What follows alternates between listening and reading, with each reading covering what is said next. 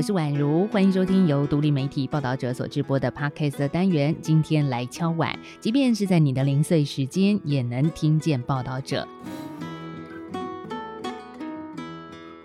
你今天吃蛋了吗？我每天早上啊习惯吃一颗水煮蛋当早餐，但是这两年看起来很日常的蛋白质补充好像没有那么单纯哦。像是这个星期啊，一颗小小的鸡蛋问题，甚至让农业部长陈吉仲，还有中央畜产会的董事长林聪贤请辞下台。我看了不少的报道，是从党派的角度切入，各种政治口水啊，甚至是偏向阴谋论的言论没有少过。但是呢，说真的，看完之后还是不飒飒的，因为啊，仍然有不少疑团没有获得解答。像是农业部就挂保证啊，说巴西鸡蛋保存期限可以达到九十到一百二十天，也就是蛋可以放到三四个月。很多人都质疑说，这是真的吗？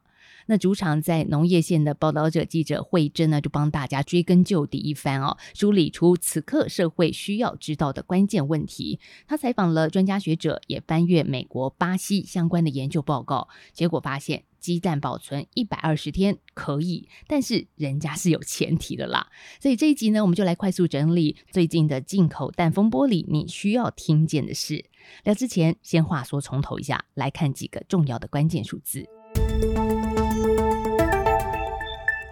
今年开春，台湾鸡蛋减产，于是农业部紧急在三月委托中央畜产会向七个国家专案进口一亿四千零九十五万颗鸡蛋，来源国包括了泰国、菲律宾、美国、巴西、澳洲、土耳其、马来西亚，而巴西就占了六成，也就是。八千八百九十一万颗，其次是土耳其的两千两百四十六万颗，泰国两千一百八十五万颗，而这些蛋陆续在三到七月份送达台湾。根据农委会的统计，进口蛋的百分之十七是交由洗选厂洗选鸡蛋之后再出售给消费者，百分之二十四用作加工，像是烘焙、液蛋、卤蛋、茶叶蛋。那另外还有百分之二十二仍在库存，销毁的部分占百分之三十七，一共是五千四百零二万颗，大概是全国两天鸡蛋的需求。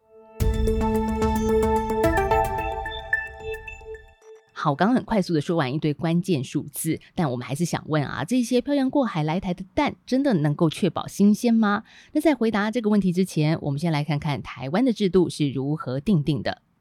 蛋品业者就跟我们说，鸡蛋洗选当天往后推一个月是保存期限，这是业界的惯习。而洗选的意思就是说呢，工人把箱子里的鸡蛋放入洗选机，水柱轻轻的淋上去，洗去附着在蛋壳上的鸡粪、羽毛，再经过人工的筛选、光照，挑出有裂痕或品质差的鸡蛋，经过输送带自动装盒，也就成了我们现在经常在卖场的货架上看到的盒装蛋。洗选后的鸡蛋可以保存一个月，这样的做法是源自于三十年前哦。台湾当时推动洗选蛋的一开始，是由当时的农委会、养鸡协会和专家学者定出的参考标准。除了参考其他国家的研究和品质标准，也考虑到了台湾的国情。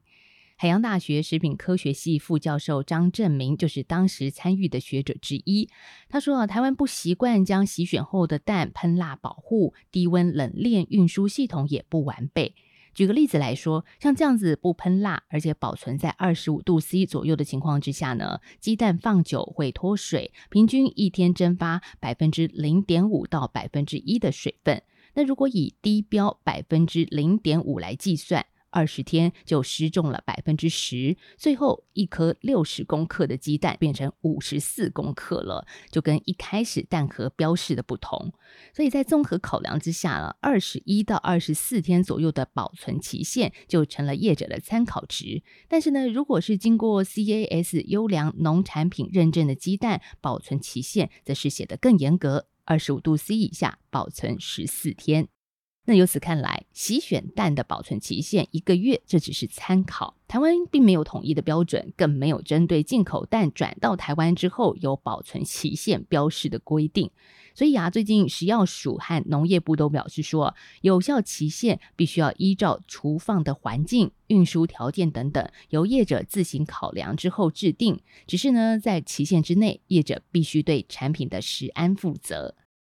那这一次引起轩然大波的巴西鸡蛋，它的保存期限长达九十到一百二十天，也让很多人质疑说：真的可以吗？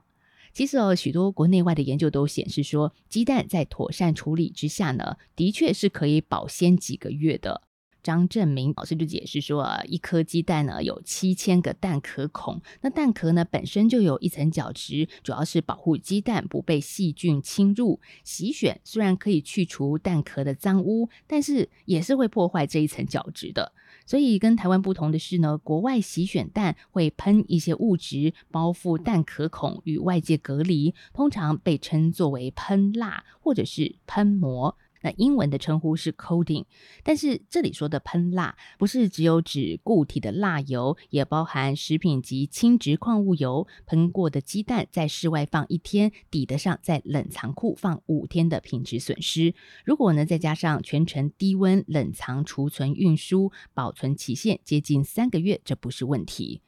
但是我们要问了，为什么台湾的蛋不喷蜡呢？其实哦，在推动洗选蛋制度的初期哦，也曾经建议业者比照国外喷蜡，但是到现在仍然是难以落实。张正明解释啊，这原因是说消费者一听到喷蜡就联想到什么？地板打蜡，以为说煮个水煮蛋汤里都是蜡油，但其实哦，喷蜡的食用油粘稠度是很低的。还有喷蜡之后的蛋，如果做成水煮蛋，膜会跟蛋壳粘在一起，比较难剥壳。通路商不愿意，再加上洗选业者担心会提高成本，所以最后并没有强制洗选蛋喷蜡。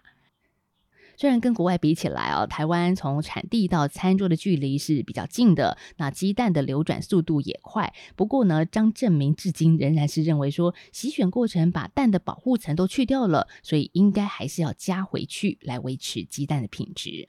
那除了喷蜡以外呢，低温冷链储运也是鸡蛋延长保存期限的一个关键。巴西蛋能够放一百二十天的原因之一呢，就是因为它全程被放在五度 C 以下的冷藏环境。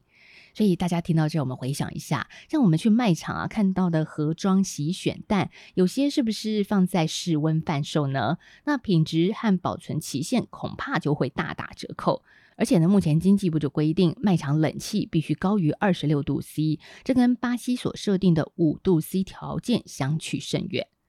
但话说回来啊，这次是台湾第一次大量进口鸡蛋。先前呢，虽然曾经有少量进口日本跟美国的鸡蛋，但是一直到今年才大量进口，并且上架到一般的通路。也就是说，过去根本没有针对进口蛋要怎么标保存期限，订定相关的规范，才会出现进口蛋洗选装盒之后没有再冷藏，结果呢，效期还从洗选日再往后加一个月的问题。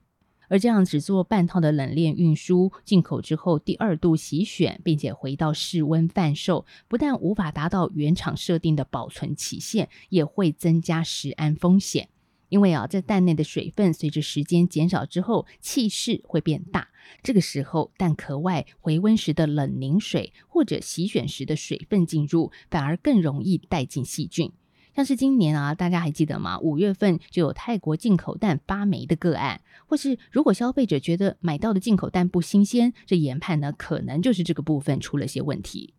像一份广被引用的巴西研究就指出，将洗选的蛋放在室温二十到三十五度 C 来观察鸡蛋品质变化的一些指标，结果呢，到了第四个星期啊，这实验已经做不下去了。因为鸡蛋打开就已经腐败，异味浓厚，整个蛋变得平坦。报告就建议，室温储藏的鸡蛋应该在两个星期内食用完毕。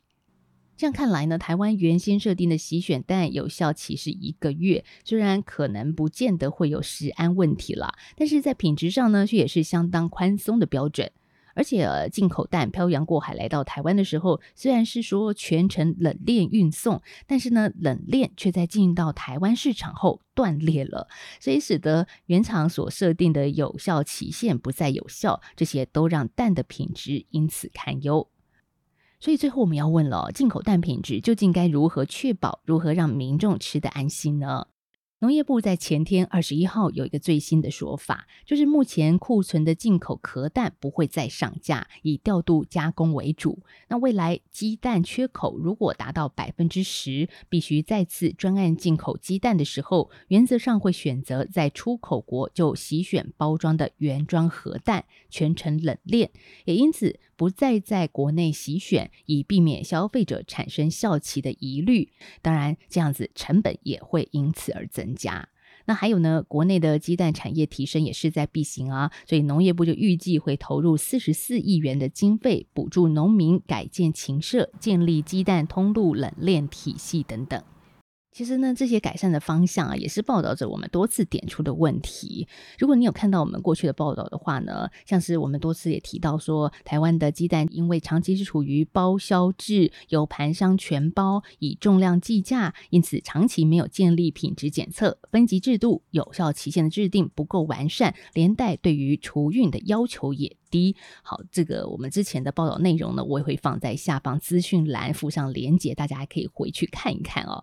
不过呢，说句实在话了，台湾首次大规模进口鸡蛋，很多人是摸着石头过河的，却因为各种制度、技术的不完备，引发了一连串的风波，政府的形象也因此重创。不过，从另外一个角度来想，这或许也是一个改变的机会，让大家直接来面对台湾长期所轻忽的问题。像是我们采访到的学者就感叹说：“不是不能进口蛋。”但是政府要做好品质的把关，建立起制度，这才是长久之道。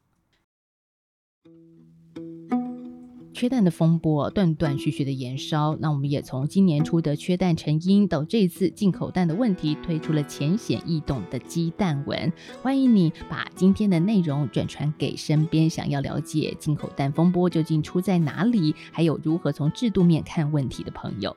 报道者成立到现在已经八年了，我们刚刚才办完一个热闹的线上生日趴，不知道你参加了没呢？其实这八年来，我们一直是一个坚持不收广告、没有设付费墙的非盈利媒体，所以很需要你透过各种的方式来支持我们，像是动动滑鼠啊，转发我们记者的深度报道，或是透过捐款的方式来表达对报道者的喜爱。我是宛如，我们下次再聊喽，拜拜。